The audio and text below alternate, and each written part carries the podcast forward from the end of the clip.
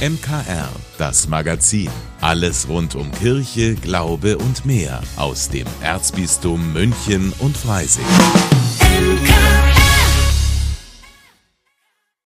Heute mit Lydia Jäger. Bei Adventsgrenzen gehen die Meinungen ja weit auseinander. Für die einen kann es nicht bunt genug sein, die anderen mögen ihn klassisch mit roten Kerzen und rotem Band.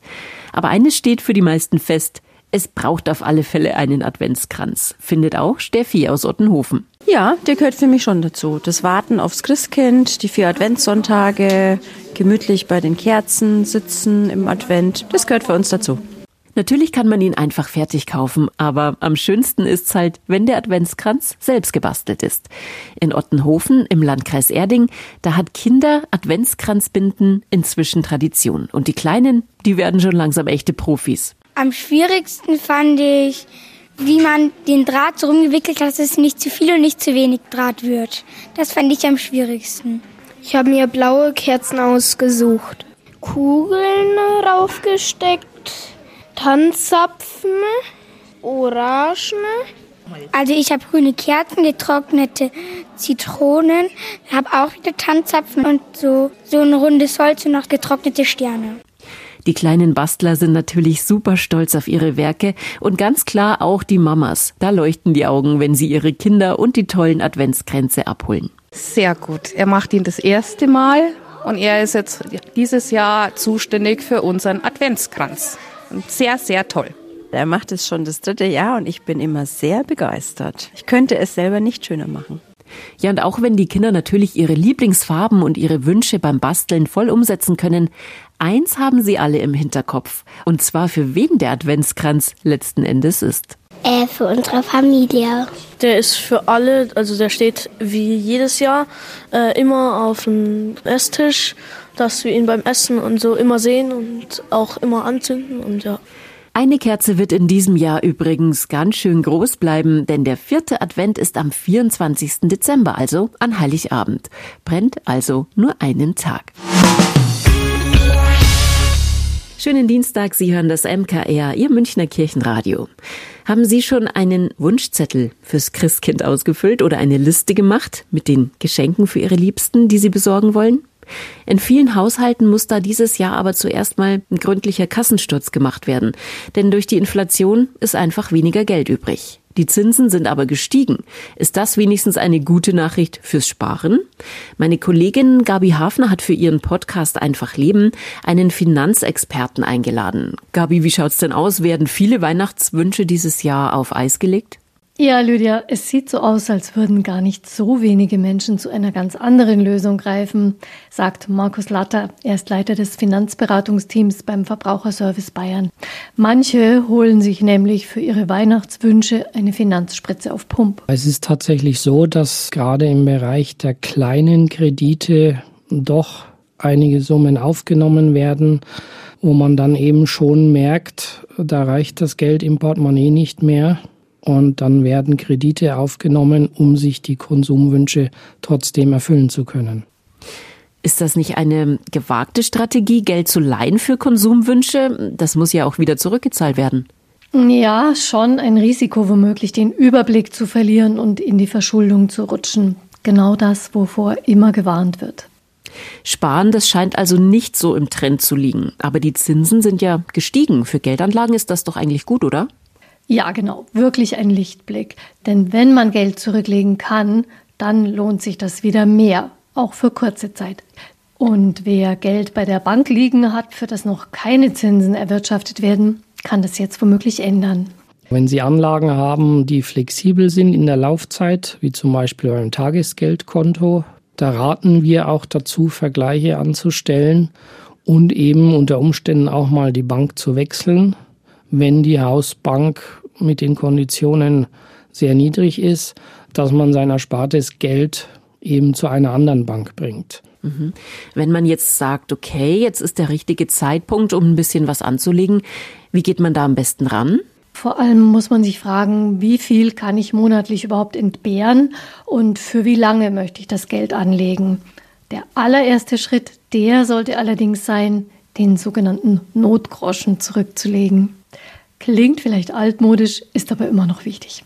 dass man einfach hergeht und sich ein Kapitalpolster von zwei bis drei Monats Nettogehältern zusammenspart, um hier einfach unverhoffte kurzfristige Ausgaben, die anfallen können, auch begleichen zu können. Und dann im nächsten Schritt können Sie eben Ihre Altersvorsorge angehen. Gerade wenn der Geldbeutel nicht so dick ist, sollte man hier darauf achten, dass man nach Möglichkeit auch staatliche Förderungen in Anspruch nimmt. Ja, das Thema Kredite und Kreditzinsen, das beschäftigt ja die Menschen am meisten, die gern ein Haus oder eine Wohnung kaufen wollen. Sagt der Experte da ganz klar, lasst es lieber bleiben? Nein, ganz so schwarz zeichnet Markus Latter es nicht. Aber natürlich, Baukredite sind von einem bis auf vier Prozent gestiegen und Immobilien sind teuer, das wissen wir alle. Aber er gibt da schon noch ein paar gute Tipps. Und vorher muss man sich wirklich möglichst ehrlich fragen, was man bereit ist, überhaupt auf sich zu nehmen, um den Traum von den eigenen vier Wänden zu verwirklichen. Und hier dann auch wirklich mal realistisch zu sein und zu sagen, wie stellen wir uns unser Leben trotz der Immobilie weiterhin vor? Sind wir bereit, auf andere Sachen wie Urlaub zu verzichten? Und dann auch ehrlich zu sein, eventuell, und zu sagen, eine eigene Immobilie ist für uns nicht machbar oder ist nicht der geeignete Weg, weil wir eben auch andere Prioritäten im Leben haben. Die steigenden Zinsen, wann kann man davon profitieren und wie kann man sich davor ein wenig schützen? Außerdem grundsätzliche Überlegungen zum Thema Finanzen und Geldanlage, die jetzt am Jahresende mal auf den Tisch sollten, die hören Sie heute Abend bei uns im MKR. Bei Einfach Leben kurz nach 19 Uhr oder Sie lassen Ihren Smart Speaker den Podcast einfach Leben abspielen. Oder am besten einfach gleich abonnieren. Noch gut einen Monat, dann ist das Jahr schon wieder zu Ende. Bei der Kirche ist es anders. Da ist schon jetzt quasi Silvester. Denn das Kirchenjahr endet mit dem Christkönigssonntag und der war am vergangenen Sonntag. Das neue Kirchenjahr beginnt mit dem ersten Advent. Meine Kollegin Steffi Schmidt hat recherchiert. Advent ist die Vorbereitungszeit auf Weihnachten. Das Kirchenjahr beginnt aber nicht nur mit dem Adventskranz, sondern man merkt es im Gottesdienst auch an den Texten, denn es startet ein neues Lesejahr. Nach einem Jahr Matthäus ist jetzt das Lesejahr B mit Markus-Texten dran. Pfarrvikar Ralf Regensburger aus München-Leim freut sich darauf. Das Markus-Evangelium ist erstmal das älteste Evangelium und zugleich auch das kürzeste Evangelium. Und was besonders dabei auffällt, ist zum Beispiel, dass es sehr konzentriert auf die Person Jesu zugeschnitten ist. Also es ist wenig, ich sage jetzt mal etwas flapsig, wenig Shishi außenrum, sondern es ist ganz klar und sehr deutlich, sehr konzentriert einfach auch auf die Person Jesu und die Taten Jesu hingeordnet. Und dass das Markus-Evangelium so kurz ist, schätzt auch Pfarrer Rainer Maria Schießler in der Kürze liegt die Würze. Ich mag einfach diese totale Konzentration. Nicht das Ausschweifen, was schön ist. Lukas ist ein riesiger Geschichtenerzähler, Johannes ist ein Theologe, aber ich mag dieses Kompakte, dieses ähm, Kompendienhafte, das er da, da bringt. Das tut mir auch als Verkündiger äh, sehr gut, weil ich muss mich nicht mit viel Beiwerk beschäftigen. Übrigens gibt es drei Lesejahre, aber vier Evangelisten. Denn im kommenden Jahr, dem Markusjahr, werden gerade in der Adventszeit, an Weihnachten, in der Fastenzeit und an Ostern auch Texte aus dem Johannesevangelium eingestreut, erklärt der Pfarrvikar Ralf Regensburger. Durch das, dass Markus das kürzeste Evangelium ist, reicht es sozusagen nicht für das komplette Kirchenjahr. Und da wird sehr viel von Johannes eingeschoben und ergänzt sozusagen, dass wir alle Sonntage im Jahr vollkriegen. Und das sind schon Gegensätze. Einmal dieses konzentrierte, dieses ähm, klare Bild auf Jesus hin und dann doch diese eher philosophischen, theologisch hochtrabenden Texte des Johannes. Das ist natürlich schwierig. Trotzdem, eine gute Mischung macht es aus. Mein Pfarrer Stefan Maria Huppertz. Das Schöne ist ja, dass die vier Evangelien, die wir haben, verschiedene Perspektiven haben, verschiedene Reihenfolgen haben auch. Unser Erzbischof hat mal vor ein paar Jahren gesagt, das ist mir sehr gut in Erinnerung geblieben, die Kirche war immer klug genug, das nicht glatt zu ziehen, das nicht irgendwie auf ein Einheitsevangelium äh, einzudämpfen, sondern jedes Lesejahr bringt so eine eigene Perspektive mit und darum ist jedes Lesejahr auch eine neue Chance. Also wir dürfen auf den Advent und das neue Kirchenjahr gespannt sein. Steffi Schmidt für das MKR. Schönen Dienstag mit dem MKR. Jetzt ist es wieder Zeit für unseren Buchtipp. Unsere Literaturexpertin Susanne Steufmehl hat diese Woche einen Roman aus Italien mitgebracht. Matanza von Germana Fabiano. Die sizilianische Schriftstellerin, die erzählt darin die Geschichte von der Fischerin Nora Greco, die sich in einer Rolle behaupten muss, für die eigentlich ein Mann vorgesehen ist.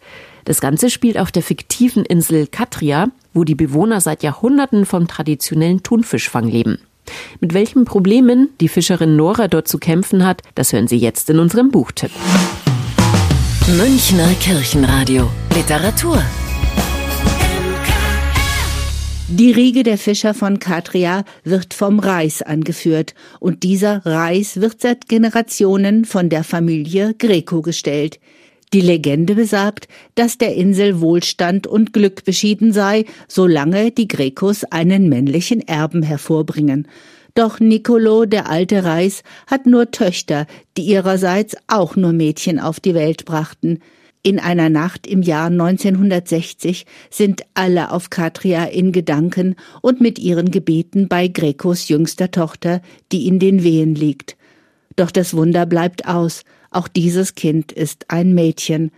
Der Reis ist allerdings nicht gewillt, dass dies ein Fehler Gottes sei, und er überrascht alle mit der Ankündigung, die neugeborene Eleonora zu seiner Nachfolgerin auszubilden, denn nirgendwo stünde geschrieben, dass der Reis ein Mann sein müsse. Da man seinen Worten widerspruchslos zu folgen hat, geschieht es so, wie er es bestimmt, Nora zieht mit acht Jahren zu ihrem Großvater, den sie liebt und verehrt und der ihr alles beibringt, was sie für ihre zukünftige Aufgabe wissen muss. Viel zu früh muss Nora in die vorgesehene Rolle schlüpfen, denn ihr Großvater erleidet einen Schlaganfall, der ihn komplett außer Gefecht setzt. Und nun muss die 19-Jährige sich als würdige Nachfolgerin ihres charismatischen Vorgängers beweisen und sich den Respekt der Tonarotti verdienen. Eindrucksvoll. Nach der unerwarteten Entscheidung ihres Großvaters verläuft Noras Leben völlig untypisch für ein Mädchen in den 1960er und 70er Jahren. Die ihr zugedachte Position macht sie nicht nur zu einer Außenseiterin, sondern auch zu einem Menschen, der sich seiner Verantwortung bewusst ist und diese gewissenhaft mit Können, Umsicht und eiserner Disziplin erfüllt, aber im Herzen einsam bleibt. Nora und ihre Tonarotti leben und arbeiten in einer alten Welt, die wenig Platz für die Moderne lässt. Die Insel ist fast völlig autark, denn nicht nur der Fischfang liegt in ihren Händen, sondern auch dessen Verarbeitung in der Insel ansässigen Konservenfabrik. Allerdings gehört ihnen davon nichts. All das ist im Besitz einer sizilianischen Adelsfamilie, die nur in den Sommerferien auf Katria weilt, den Festen nach einer erfolgreichen Matanza beiwohnt und ansonsten den Löwenanteil der Einkünfte ohne eigene Arbeit einstreicht. Der Wendepunkt. Es ist absehbar, dass diese archaische Welt dem Untergang entgegensteuert. Die Bedrohungen kommen von vielen Seiten. Asiatische Flotten mit hochgerüsteten Fangschiffen ziehen durchs Mittelmeer, scheren sich weder um die Jahreszeiten noch um die natürlichen Wege der Fische und lassen für die traditionellen Tonaras nur wenig übrig. Die größte Katastrophe steht ihnen erst bevor. 1990 verfängt sich die erste dunkelhäutige Leiche in den Netzen der Tonarotti. Dann werden es mehr. Und dann schaffen es einige lebend auf die Insel. Menschen, die vor Hunger und Krieg aus Afrika fliehen, sich mit untauglichen Booten auf den Weg nach Europa machen, in der Hoffnung auf ein besseres Leben. Spätestens an dieser Stelle wird klar, dass Katria höchstwahrscheinlich auch als Synonym für Lampedusa steht. Für wen? Der Roman, dessen Titel wortwörtlich übersetzt Abschlachten lauten würde, stand ursprünglich nicht auf meiner Leseliste für den Herbst, aber ich habe mich von zwei Menschen, deren Urteil ich blind vertraue, überzeugen lassen, es zu lesen. Gut, dass ich dem Buch eine Chance gegeben habe, denn so kann ich guten Gewissens diese Empfehlung weitergeben an alle, die sich für mehr Inseln, Traditionen interessieren, aber auch für Emanzipation, Gleichstellung und aktuelle Gesellschaftsthemen. Die Schönheit der Sprache und die klugen, erkenntnisbringenden Sätze Fabianos werden auch alle begeistern, die anspruchsvolle Erzählungen lieben. Nicht unterschlagen darf ich allerdings die in allen Phasen ihrer Brutalität detailliert geschilderte Beschreibung der Matanza, dem Abschlachten der Thunfische. Zart beseitete Leser und Leserinnen werden hier wahrscheinlich an ihre Grenzen stoßen. Fakten zum Buch. Germana Fabiano kam 1971 in Palermo zur Welt und wohnte auch heute noch auf ihrer Heimatinsel Sizilien. Zeitweise lebt sie auch in Tübingen, wo sie ihre Arbeit als Autorin mit einer Dozentur für Menschenrechte an der dortigen Universität verbindet. Matanza umfasst 183 Seiten und erscheint im Hamburger Mare Verlag, dem Spezialisten für Bücher über das Meer und andere Gewässer. Zum Preis von 23 Euro können Sie den Roman in der Buchhandlung Michaelsbund in München kaufen oder online bestellen auf michaelsbund.de. Mehr zum Roman Matanza von Germana Fabiano hören Sie in unserem Podcast Ein Buch, überall wo es Podcasts gibt und unter münchner-kirchenradio.de. Vielen Dank, dass Sie sich unseren Podcast MKR, das Magazin des Münchner Kirchenradios, angehört haben. Wir freuen uns, wenn Sie unseren Podcast abonnieren und in der Podcast-App Ihrer Wahl bewerten. Am liebsten natürlich mit fünf Sternen. Wir haben auch noch viele andere schöne Podcasts. Diese finden Sie unter münchnerkirchenradio.de und überall, wo es Podcasts gibt. MKR, wir machen Ihren Podcast. MKR, mehr Tiefgang für den Süden.